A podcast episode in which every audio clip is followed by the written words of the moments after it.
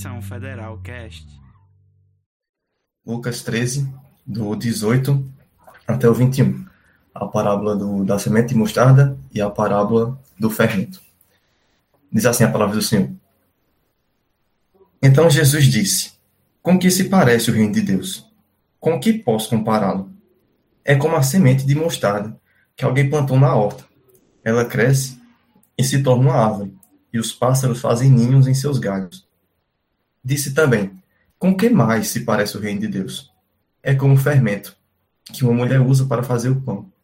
Embora ela coloque apenas uma pequena quantidade de fermento em três medidas de farinha, toda a massa fica fermentada. Senhor nosso Deus, nosso Pai, nós te agradecemos, Senhor, por estarmos aqui diante da tua palavra, Senhor, com, com livre acesso à tua voz, sendo audível aos nossos corações nessa tarde. E nós te pedimos, Senhor, que o Senhor possa falar aos nossos corações, que o Senhor possa transmitir a tua verdade, Senhor, de maneira clara aos nossos corações, à nossa mente, que possamos não somente ouvir, mas também viver aquilo que temos aprendido da tua parte, Senhor. Abençoa o coração de cada um aqui e prepara, Senhor, para receber o teu evangelho e também para é, praticá-lo, Senhor, no cotidiano. É assim que nós te oramos, Senhor, te pedimos nesse momento, mas desde já te somos graças por tudo. Em nome do teu filho Jesus. Amém. Gente, é, é bem comum a gente muitas vezes se deparar na internet com um certo tipo de, de frase que remete a alguém que venceu na vida. Não sei se vocês já viram, a gente tem o costume de ter muitos memes na internet, né? E um deles é: Não me quis assim, então não venha quando eu estiver assim. Né? Teve um dia que eu achei muito engraçado, que é uma foto de Cristiano Ronaldo, quando era criancinha ainda, ele todo desfigurado, dente torto. Aí depois, né, com a fama, com o dinheiro, com o salário de jogador de futebol, ele ficou todo bonitão. Aí o pessoal fez a, a tira, né? Não me quis assim, então não venha quando estiver assim.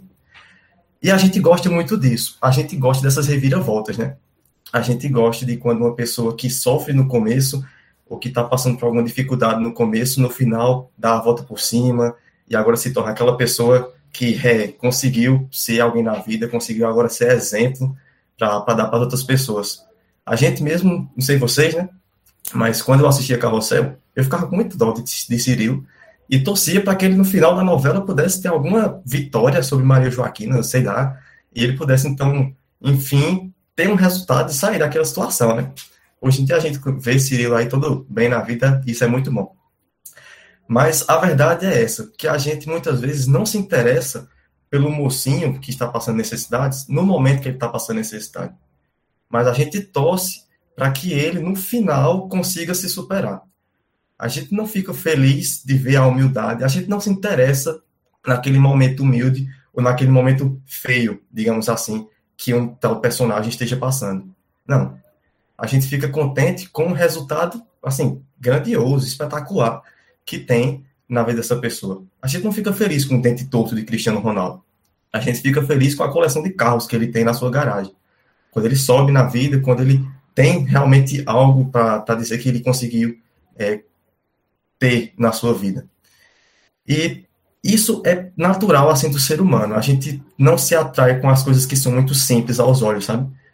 Tem até, uma frase que diz que o, o essencial é invisível aos olhos. Eu não sei de onde é, mas que a gente não se sente atraído é, por aquilo que é simples. A gente não se sente muito atraído por aquilo que é comum, que é ordinário, mas a gente se sente atraído por aquilo que é grandioso. Isso é próprio da nossa natureza mesmo. É o Pequeno Príncipe. Aí, Maíra cheia de cultura para passar para vocês. Essa frase do Pequeno Príncipe. E isso é natural do ser humano.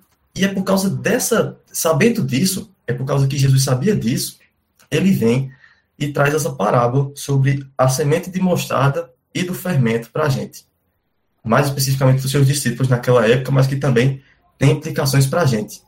Porque nós temos o desejo de que de ver o resultado no final de toda, toda a luta. Jesus, sabendo disso, ele vem nos ensinar com a parábola da semente de mostarda e da pequena quantidade de fermento. Mas por que é, Jesus começa a falar sobre essa parábola, essas duas parábolas, na verdade. Bem, para a gente entender o contexto desse, desse texto aqui de Lucas 13, 18 ao 21, a gente precisa voltar um pouquinho antes. Antes mesmo do capítulo 13, toda essa contextualização, toda essa conversa que Jesus está tendo com as pessoas ao seu redor, ela se inicia lá em Lucas 12, no versículo 35. E Lucas 12, a partir do versículo 35, Jesus vai estar falando sobre os últimos dias. Jesus vai estar falando sobre a vinda do Senhor, quando todas as coisas irão assim de fato se consumar e o reino do Senhor estará sendo completamente visível, em que as chances dadas para os pecadores se arrependerem não serão mais dadas e o juízo será assim consumado e evidenciado na vida da humanidade. Jesus fala, a partir do versículo 35 do capítulo 12, acerca do seu propósito aqui na terra. Ele vai dizer no versículo 49 que ele veio para incendiar a terra, ele veio para trazer a purificação da sua criação. E nesse contexto de falando das últimas coisas, algumas pessoas chegam para Jesus, no capítulo, no capítulo 13 já, versículo 1, dizendo sobre um acontecimento que tinha, tinha sido real lá na Galileia, em que algumas pessoas estavam ofertando seus sacrifícios a Deus, algumas pessoas estavam cultuando ao Deus de Israel, mas é, Pôncio Pilatos, não gostando disso, vai e mata essas pessoas no ato do sacrifício.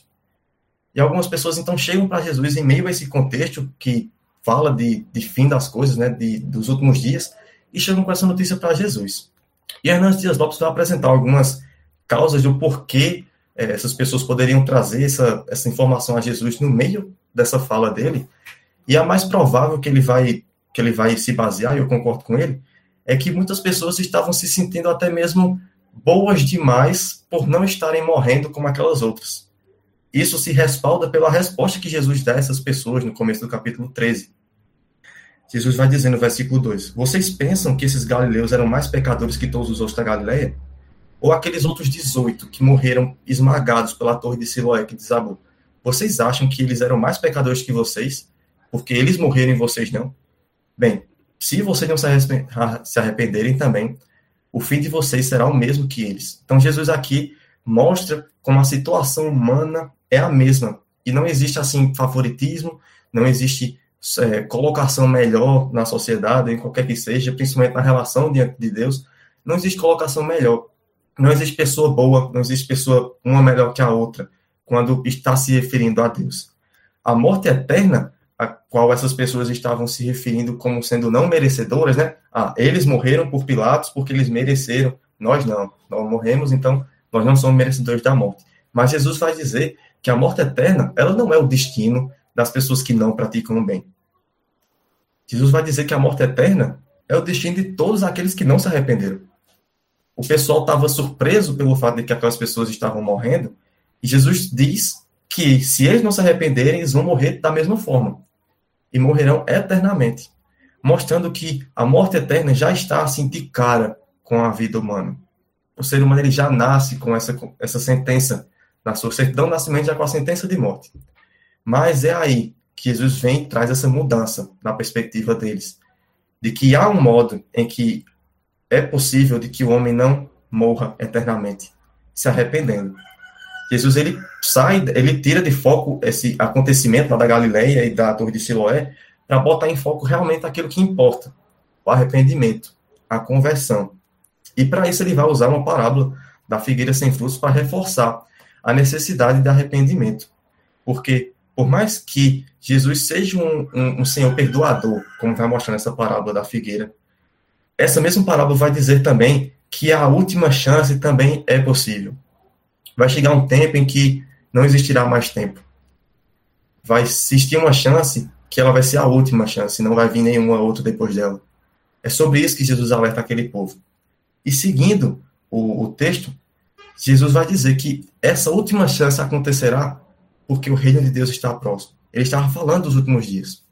E nos últimos dias o reino de Deus vai se mostrar na sua, no seu esplendor, na sua glória total. Mas o que é o reino de Deus? Jesus estava falando sobre o reino de Deus com aquelas pessoas, dizendo que elas precisam se arrepender enquanto é tempo, para que elas possam então ingressar no reino de Deus, mas o que é esse reino? Cadê? Onde é que eu posso ver? Será que o Senhor já, já trouxe com o Senhor aí? Ou a gente vai ter que esperar alguma coisa? O que é? Tendo isso em mente, Jesus então ele traz mais duas parábolas com o mesmo sentido, para expressar a mesma coisa. Essa mesma coisa é o reino.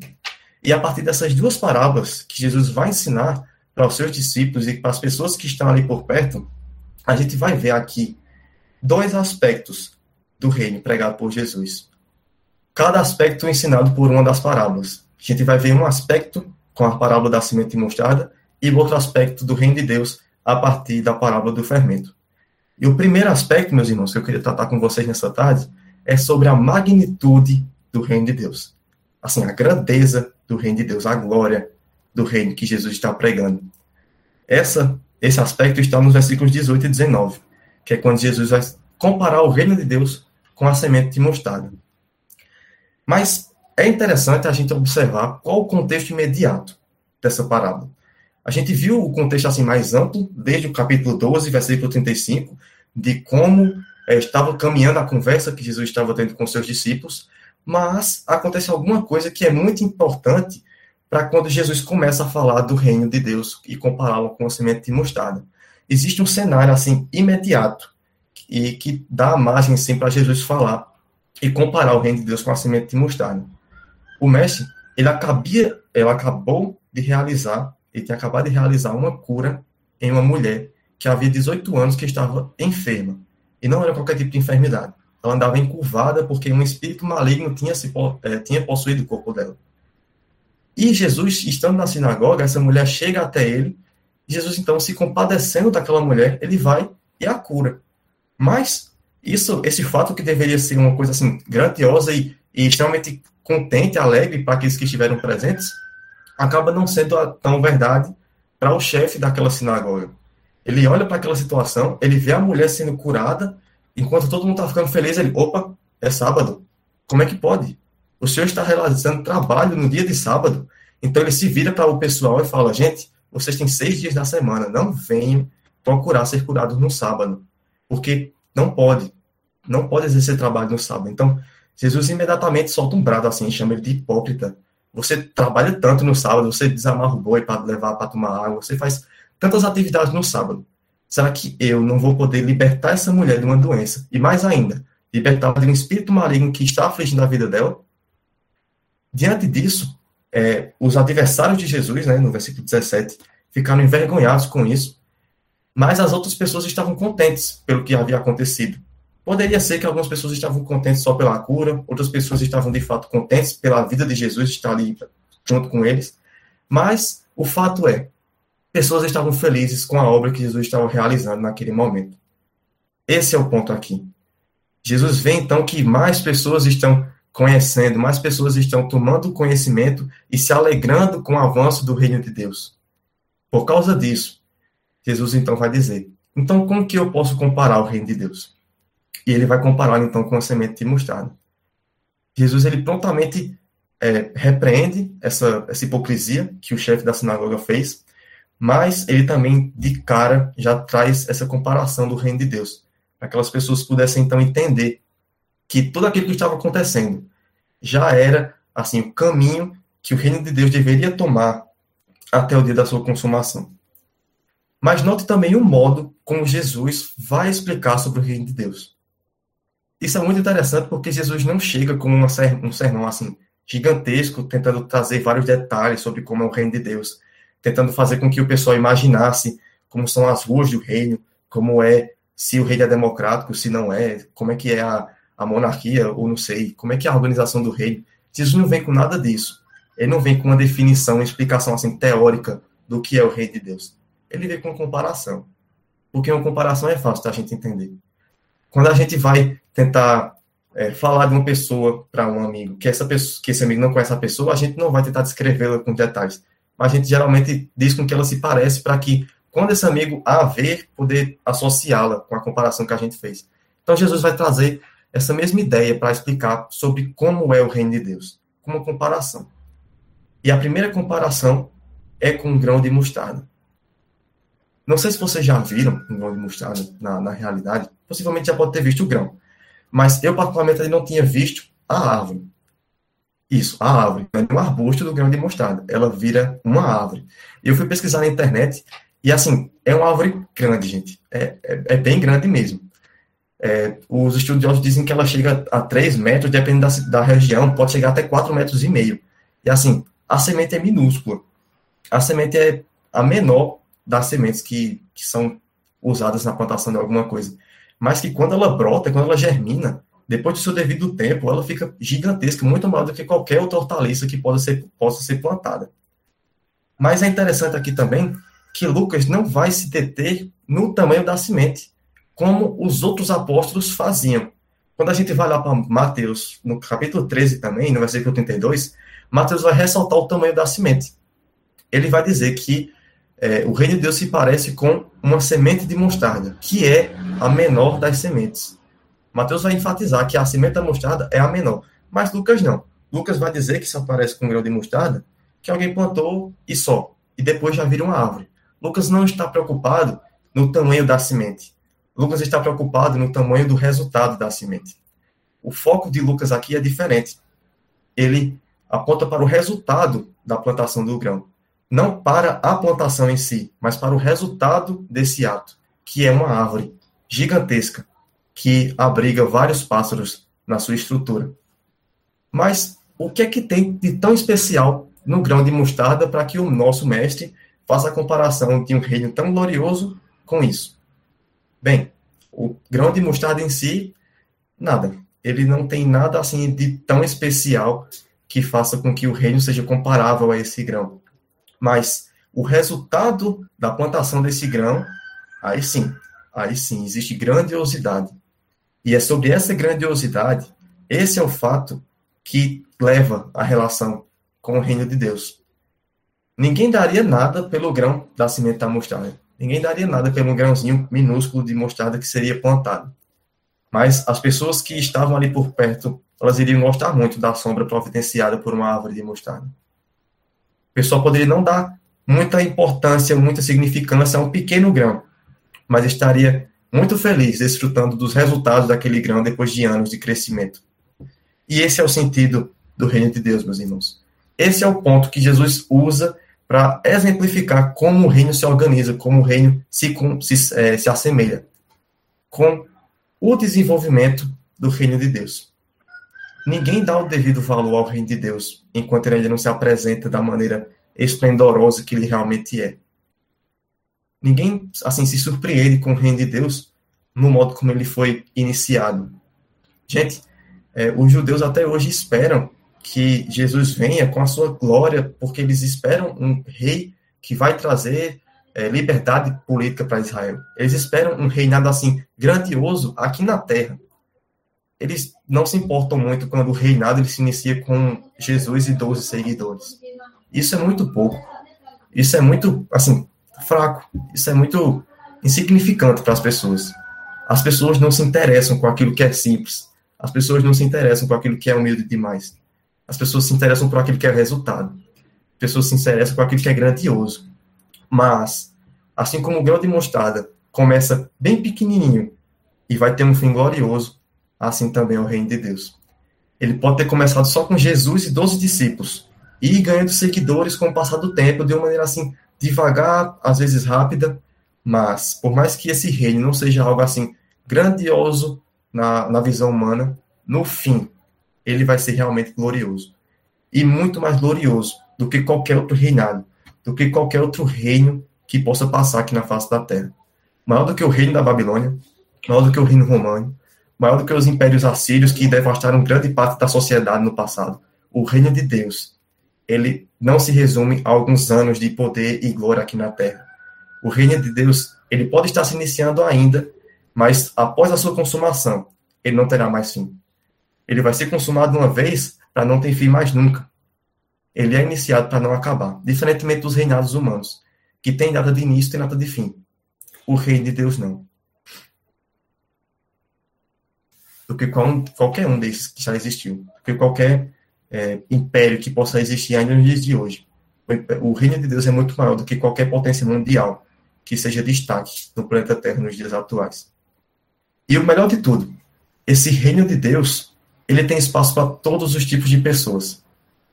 Esse reino de Deus não é como os reinos dos homens que levantam muros, fazendo uma segregação entre os membros e os súditos desse reino, são diferentes dos súditos de outro reino.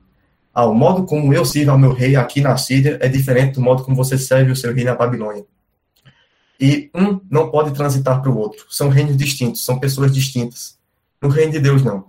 O reino de Deus ele é aberto e ele abrange todas as assim, acepção de pessoas sem escolha das pessoas que vão fazer parte desse reino.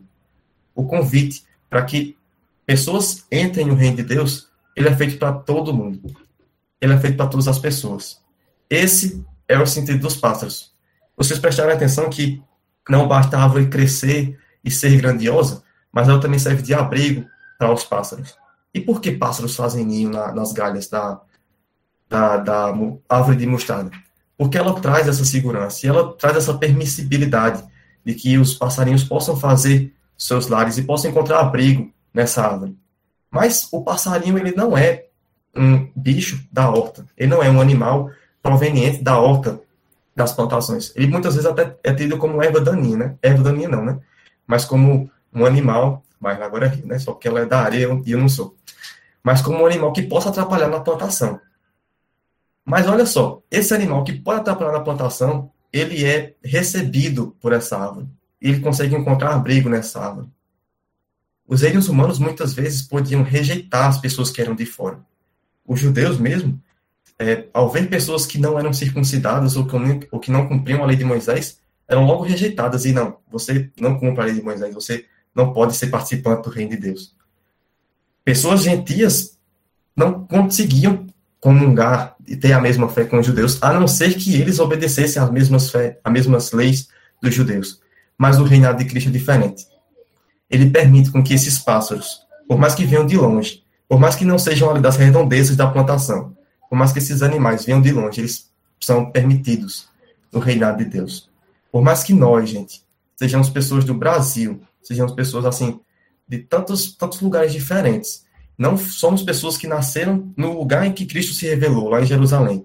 Mas o convite para o reino de Deus também é feito para nós. O convite para o reino de Deus, ele também nos alcança. Esses pássaros que encontram abrigo na árvore de mostarda, somos nós.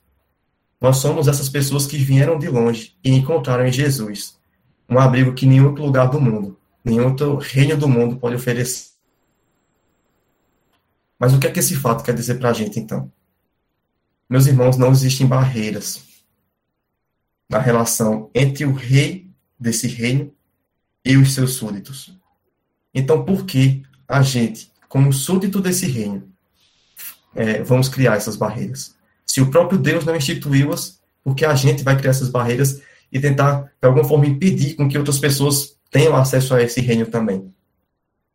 Muitas vezes nós somos tendenciosos a levantar barreiras no lugar onde Jesus ele construiu pontos, né? Muitas vezes a gente, é, pela nossa própria natureza mesmo, levantamos alguns pressupostos sobre algumas pessoas e às vezes não não nos sentimos à vontade de levar o evangelho para elas ou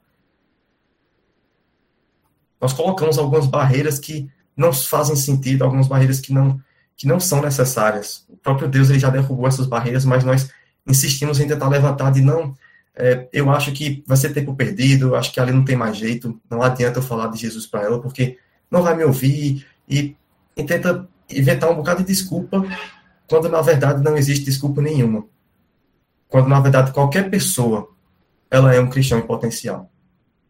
Meu irmão, se for tirar a graça de Deus da minha da sua vida, a gente fica da mesma forma como as pessoas que não conhecem a Deus. A única coisa que nos difere é a graça. E a graça é de graça, não, não é a gente que consegue. Então, se todas as pessoas são cristãos em potencialidade, por que a gente não vai tentar promover esse potencial na vida delas? Mas você pode se, você pode até pensar assim que, ah, graças a Deus eu não passo por isso, eu não é, tem esse, essa, esses pressupostos na hora de falar e eu consigo levar o evangelho para todo mundo.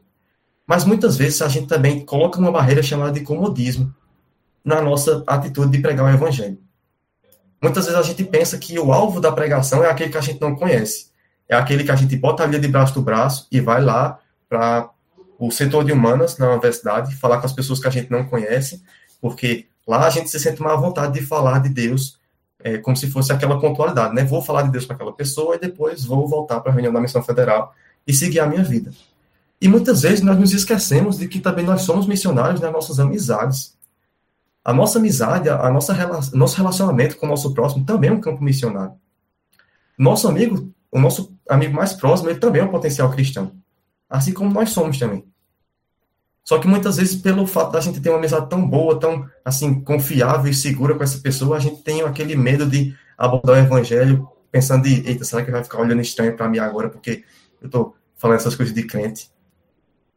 Muitas vezes a gente coloca essa barreira também e impede da gente ter uma conversa assim tão rica, gente, tão assim saudável e realmente proveitosa sobre o reino de Deus com o nosso amigo, porque a gente prefere falar da cadeira da universidade, a gente prefere falar do jogo de futebol que vai acontecer, porque são coisas assim normais da vida, e a gente não quer atrapalhar a nossa amizade com coisa de religião.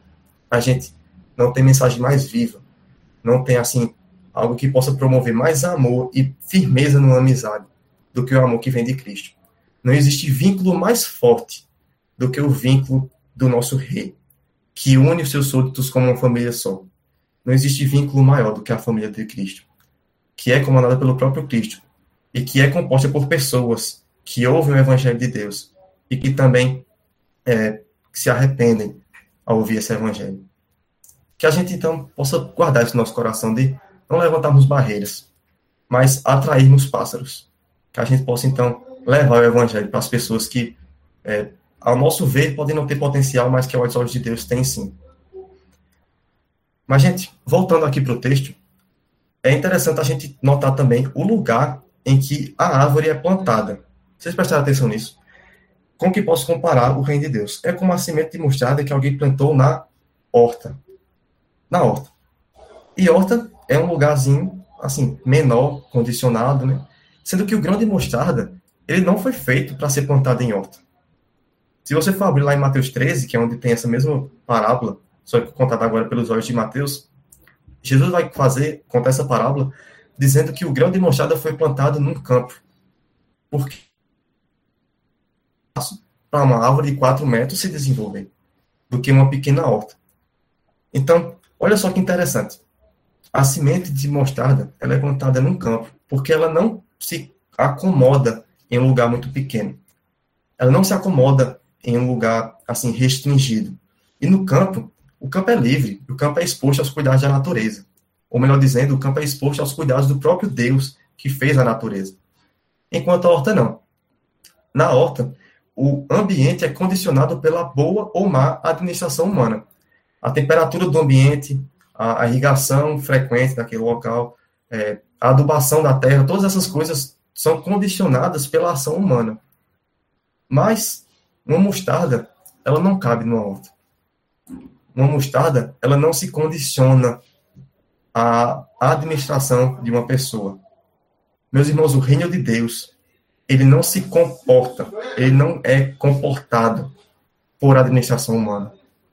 O reino de Deus, ele não consegue ser, assim, restringido a uma religiosidade ou a um legalismo exacerbado das, das leis de Deus. O reino de Deus ele não é, ele não consegue ser limitado. O reino de Deus é livre. O reino de Deus é daquilo do modo como Deus mesmo impõe e não como as pessoas tentam dizer que o reino de Deus é. Muitas vezes as pessoas tentam é, explicar o reino de Deus e para isso é, ensinam várias regras, vários modos como você tem que se portar para poder se aproximar do reino. Mas muitas vezes essas regras não são aquilo que realmente é, expressam o que o reino de Deus é. As religiões humanas, elas expõem, impõem muitas regras para que os pecadores, para que os pecadores possam fazer parte dessa, desse segmento religioso e possam se aproximar de Deus, bem entre aspas mesmo. Mas a salvação de Cristo e o reino de Deus é disponível para todo mundo. Note a diferença do pensamento daquele chefe da sinagoga para o pensamento de Jesus o chefe da sinagoga trouxe reprovação. Para o chefe da sinagoga, aquela mulher ter sido liberta de um espírito maligno não foi nada bom. Foi no dia de sábado. O que é isso? Regra. Ele estava tão preocupado em seguir a regra, seguir aquela espiritualidade de que não, tem que seguir tudo certinho, tudo na risca, de que a salvação não pode ser promovida assim. A, a salvação tem que ser promovida diante das regras, porque sem regras não tem salvação. Quando Cristo vem e mostra que na verdade é sem Cristo que não tem salvação. As regras são um sistema assim falho, bem falho mesmo, humano, que tenta levar as pessoas para Deus. Mas esse sistema é tão falho que se fez necessário que Cristo descesse do céu e viesse até a terra para poder religar de fato os homens com Deus, religiosidade nenhuma seria capaz de fazer isso. Ritualismo nenhum é capaz de religar o homem a Deus. Jesus ele promoveu a salvação da mulher, quando os homens queriam promover legalismo. Isso se assemelha bastante a uma passagem lá em Marcos 2, versículos 16 e 17, que diz assim: é, Jesus, é, os escribas, os fariseus, vendo comer em companhia dos pecadores e publicanos, perguntavam aos discípulos dele, Jesus, por que come e bebe com os publicanos e pecadores? E tendo Jesus ouvido isto, ele respondeu: Os sãos não precisam de médico, e sim os doentes. Eu não vim chamar justos, e sim pecadores ao arrependimento. Esse é o público-alvo de Jesus. Não são aquelas pessoas que cumprem toda a lei, que estão visualmente toda é, trinques, que estão totalmente certas. Não, Jesus veio justamente para aquelas pessoas que não conseguem, que estão sujas.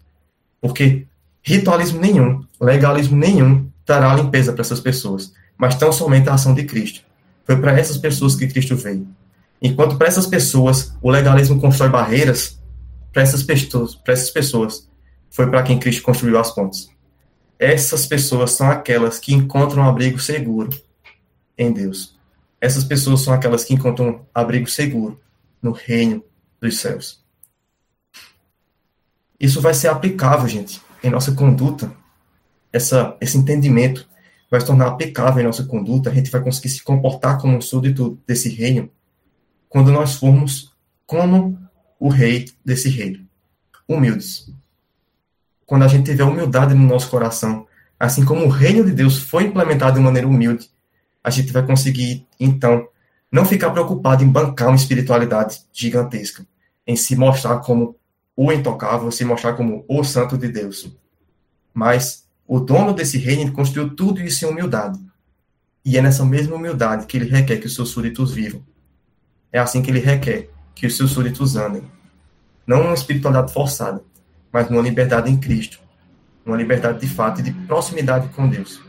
Assim como o reino de Deus é humilde e um dia se tornará glorioso, nós, súditos desse reino, andemos de forma humilde, para que um dia Deus então assim nos glorifique assim como ele já nos prometeu, através da sua palavra. Então, gente, esse é o primeiro aspecto do reino de Deus, com base naquilo que Jesus vai comparar do reino com a semente de mostarda. Mas ele não para por aí. Existe também um segundo aspecto muito importante sobre o reino de Deus, que vai ser explicado por Jesus agora, nos versículos 20 e 21. Assim como não existe uma definição exata do que pode ser o reino de Deus, também não é possível a gente ter alguma, algum exemplo que exprima com 100% de, de, de certeza aquilo que o reino de Deus é.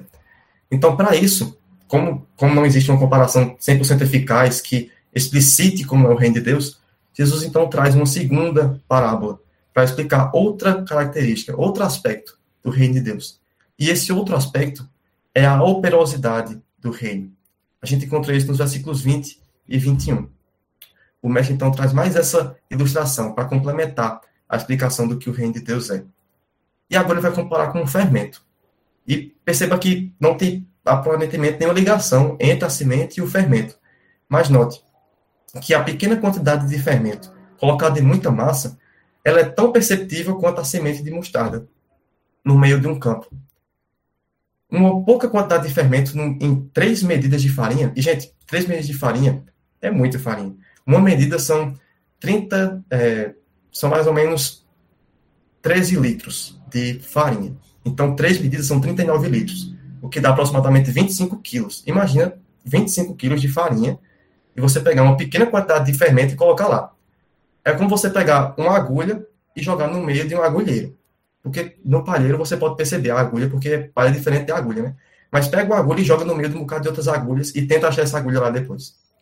Da mesma forma, pega um fermento branco, joga na farinha branca, mistura e depois tenta separar os grãos de fermento da farinha.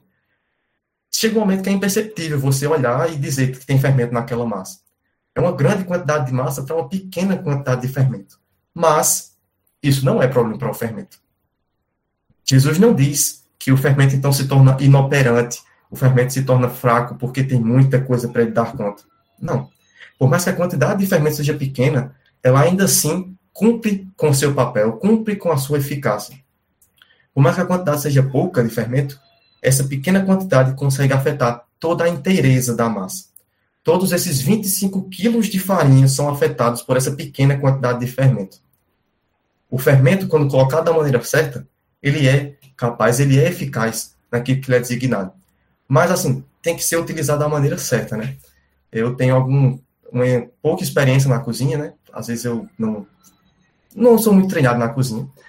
Tanto que quando eu era criança, eu tentei fazer pipoca e acabou que meu pai escorregou na cozinha de tanto óleo que tinha no chão, na minha tentativa de fazer pipoca. Pipoca. Aí, então, nessa pandemia, eu resolvi, então, trazer meus doses culinários à flor da pele de novo, né? E tentei fazer pizza, né? Peguei uma massa na internet, tentei replicar. E eu botei o fermento, tudo massa, sendo que nos 30 minutos que era para esperar e a massa crescer, é, quando deu assim uns 15 minutos, minha mãe deu uma olhadinha e disse, Gabriel, não cresceu nada. Aí eu, incrédula, tenha fé que essa massa vai crescer, que eu botei fermento. Deu os 30 minutos, gente, aconteceu o quê? A massa não cresceu. Pois é, ficou do mesmo jeito. O fermento que eu botei não deu muito certo. Mas a gente pensa, será que a culpa é do fermento ou da pessoa que melou o chão do óleo fazendo pipoca? Eu acho que é a segunda opção. Então, assim, quando o fermento ele é aplicado da maneira correta, ele cumpre com a sua eficácia, ele cumpre com seu papel, melhor dizendo. O fermento, mesmo se perdendo nessa imensidão de massa, mesmo nessa imensidão de farinha, ele continua cumprindo com seu papel. Mesmo que aos olhos humanos isso não seja perceptível. Mesmo que você só vá conseguir ver o bolo crescer depois que o bolo já tiver assado. Por mais que na hora que você fez a massa, você não consegue ver o bolo crescendo, mas depois você vê que tinha fermento na massa, porque ele conseguiu fazer com que o bolo crescesse. E o reino dos céus é da mesma forma, meus irmãos. Ele é discreto. Ele é discreto e humilde, mas ao mesmo tempo operante. Por mais que ele seja imperceptível aos olhos humanos que não têm fé, aos olhos de Deus, ele está operando sim e até naqueles que tiveram sua visão aberta para o, a, para o mundo espiritual, conseguem enxergar a operosidade do reino de Deus também. O reino de Deus, por mais que seja espiritual, ele continua impactando vida social das pessoas. Ao redor desse mundo todo, ao redor de todo esse planeta, de tantas pessoas, nós só conseguimos ver como o evangelho, como o reino de Deus impacta o comportamento das pessoas que creem na mensagem desse reino. Assim como o fermento impacta toda a massa, o reino de Deus impacta toda a vida humana. Assim como o, o fermento ele está agindo em toda a inteireza da massa, não existe área da vida humana que não seja transformada pela mensagem do evangelho, que é a base do reino de Deus. Todas as áreas sociais do homem, as áreas espirituais, as áreas acadêmicas, a área de família, de trabalho, todas são impactadas pelo modo como essa pessoa recebe e crê no Evangelho. Por mais que seja um reino espiritual, ele tem implicações práticas e sociais, digamos assim, na vida humana. As pessoas que fazem parte desse reino são diferentes. Elas não andam como qualquer tipo de pessoa. Por isso que Deus sempre teve essa preocupação de ter um povo exclusivamente seu. Porque o povo exclusivamente seu é um povo diferente daquele povo que não é pertencente a ele. As pessoas que são súditas desse reino, elas andam do modo do rei.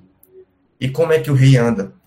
O estilo de vida que o rei deixou para os seus súditos é o chamado de estilo da porta estreita. Não é à toa, não é por acaso que logo depois dessa parábola do fermento, Jesus vai falar também sobre a porta estreita, sobre o caminho que deve ser seguido pelos seus súditos, pelos discípulos que desejam herdar o reino dos céus. Lucas ele então já traz a narrativa da porta estreita para responder à pergunta de quantos serão salvos ou se só alguns poucos serão salvos. Jesus, então, no versículo 24, ele vai dizer: Esforcem-se para entrar pela porta estreita, pois muitos tentarão entrar, mas não conseguirão. E quando o dono da casa tiver trancado a porta, será tarde demais. Meus irmãos, vocês lembram qual era a base de toda essa conversa que Jesus estava tendo? Era os últimos dias. E mais uma vez Jesus relembra aqui: olha, esforce-se para caminhar na porta estreita enquanto ainda é tempo, porque vai chegar um tempo em que essa porta será fechada. E aquelas pessoas que desejam passar por essa porta não conseguirão, porque os últimos dias já terão se acabado. O dia em que o reino de Deus for evidenciado em toda a sua glória, já vai ser tarde demais para ingressar nele. Enquanto ainda é tempo, nós somos chamados para entrar por essa porta estreita e para andarmos no caminho dessa porta estreita, que é uma porta tão estreita como um grão de mostarda. É uma porta que é estreita porque ela remete a um império, a um reino que também é estreito a sua caminhada. Não é uma caminhada de glória visível aos olhos humanos, é uma caminhada de humildade. Essa porta estreita é estreita como o modo que o reino se apresenta nos dias de hoje. Estreito como esse grão de mostarda, que por mais que seja humilde e aparentemente invisível, já está causando impacto na vida das pessoas. E as pessoas que deliberadamente desejam no seu coração caminhar pela porta estreita, caminhar pelo caminho da porta estreita, elas encontram a salvação. Porque elas não estão lá por conta própria, mas porque o próprio Senhor do caminho as levou para lá. O súdito desse reino, o súdito que entra pela porta estreita, ele é uma pessoa humilde. Ele é uma pessoa que se entristece por seus pecados. Ele é uma pessoa que está pronta para servir. É uma pessoa que não é preconceituosa com as demais. Essas são as características de que o fermento do reino de Deus já alcançou o nosso coração. Essas são as características que estão presentes na vida de uma pessoa que caminha no caminho da porta estreita. E, meus irmãos, essa porta estreita é Jesus. Ele é a pessoa em que nós devemos crer. E é quando nós cremos nele, nós ingressamos nesse caminho. Aquele que crê no Salvador, aquele que crê no dono da porta estreita, ele então desfruta desse poder do fermento e se torna súdito desse reino do grande mostrado, que, que por mais que seja aparentemente tão pobre e sem riqueza nenhuma nessa vida, logo, logo será evidenciado em toda a sua glória. Meus irmãos, partindo para a conclusão desse texto, o reino, ele é grandiosíssimo. Ele não se pode restringir, ele não se pode se acomodar com limitações humanas, mas esse poder tão grande que existe, essa grandiosidade tão grande que existe no reino de Deus, ela ainda está em processo de crescimento. E é um processo de crescimento que estará ocorrendo até o dia do Senhor. Até esse dia que Jesus tanto enfatizou, que é o dia em que não haverá mais tempo para se arrepender. Até lá, nós devemos ser humildes, assim como humilde foi o nosso rei. Assim como Cristo morreu por nós, ele requer que a gente também morra para nós mesmos. Não tenhamos os nossos interesses acima dos demais, mas tenhamos, então, o desejo de servir aos nossos irmãos em primeiro lugar na nossa vida. Porque quando a gente pensa assim, a gente não coloca barreira.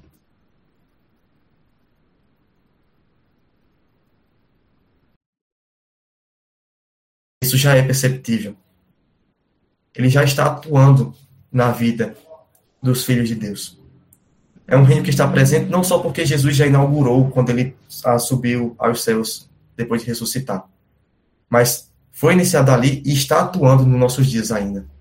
E se nós pertencemos a esse reino, nós devemos andar como o nosso rei. Nós devemos andar com a humildade. Nós devemos andar com, com singeleza de coração e com vontade de servir. E nessa vontade de servir, a gente não dificulta o caminho para as outras pessoas. A gente prova do poder desse reino e convida para que outras pessoas façam parte desse reino também. A gente não impõe leis, a gente não impõe legalismos nem rituais que devem ser observados, mas a gente mostra Cristo. Porque Cristo convida a todos, assim como nós também convidamos a todos na pregação do Evangelho. Que, como pessoas do reino, nós sejamos também proclamadores desse reino, atraindo mais e mais pessoas através da nossa mensagem, através da nossa conduta, atraindo pessoas para o reino de Deus. E por fim, por mais que essa porta seja estreita, ela ainda está aberta. Ainda é tempo de reconciliação com Deus. As chances que Deus dá ainda são disponíveis a qualquer um que escuta a mensagem do Evangelho. Mas, atenção, porque vai chegar o dia em que essa porta, por mais que já seja estreita, vai ficar fechada. E aquela figueira que não produziu fruto algum, mesmo recebendo chances de Jesus, mesmo recebendo chances do jardineiro, por não apresentar mais fruto, ela vai ser cortada. Com a parábola do versículo 6. O jardineiro respondeu: Senhor, deixe mais um ano, e eu cuidarei dela e adubarei. O Senhor então dá mais essa chance para a figueira, para que ela produza frutos de arrependimento. Mas, se ela não der figos no próximo ano, ela vai ser cortada. A chance que a porta que nós temos por a porta estar aberta, ela é real. Mas chegará um dia em que ela não existirá mais. Atentemos, meus irmãos, para que nós aproveitemos o tempo em que a porta está aberta, para convidar também pessoas a entrar nesse, nessa porta e ingressar nesse reino de amor. Vamos orar. Senhor nosso Deus, nosso grandioso Pai, nós te agradecemos, Senhor, por essa mensagem. Te agradecemos por essa verdade, Senhor, tão doce que traz paz ao nosso coração de saber que somos pertencentes a ti, Deus. Que tu, no teu infinito amor, atraísse pessoas para o teu reino, não impondo regras, Senhor, não impondo é, nenhum tipo de, de, barreira, mas pelo teu amor, Senhor, nos, nos alcançou. Nos permite nos relacionarmos contigo, Senhor. Que o Senhor guarde essa mensagem em nosso coração. Que possamos viver, Deus, como súditos do teu reino. Que possamos viver, Senhor, com amor pelos nossos irmãos, servindo, Senhor, a cada um. Não com arrogância, não com orgulho, mas com humildade no nosso coração. E que o teu reino avance, Senhor. Que o teu reino seja cada vez mais evidente, assim como esse grão de mostarda, que ele possa um dia, então, ser contemplado por todos, Senhor, na sua completa glória. E que nós possamos, desde já, evidenciar a atuação e a operosidade do teu reino, Senhor. Que nós, como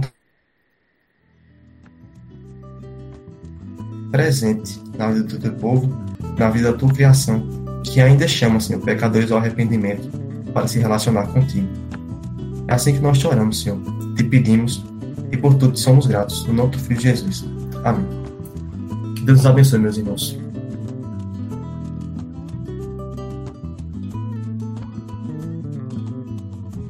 Cada membro, um missionário.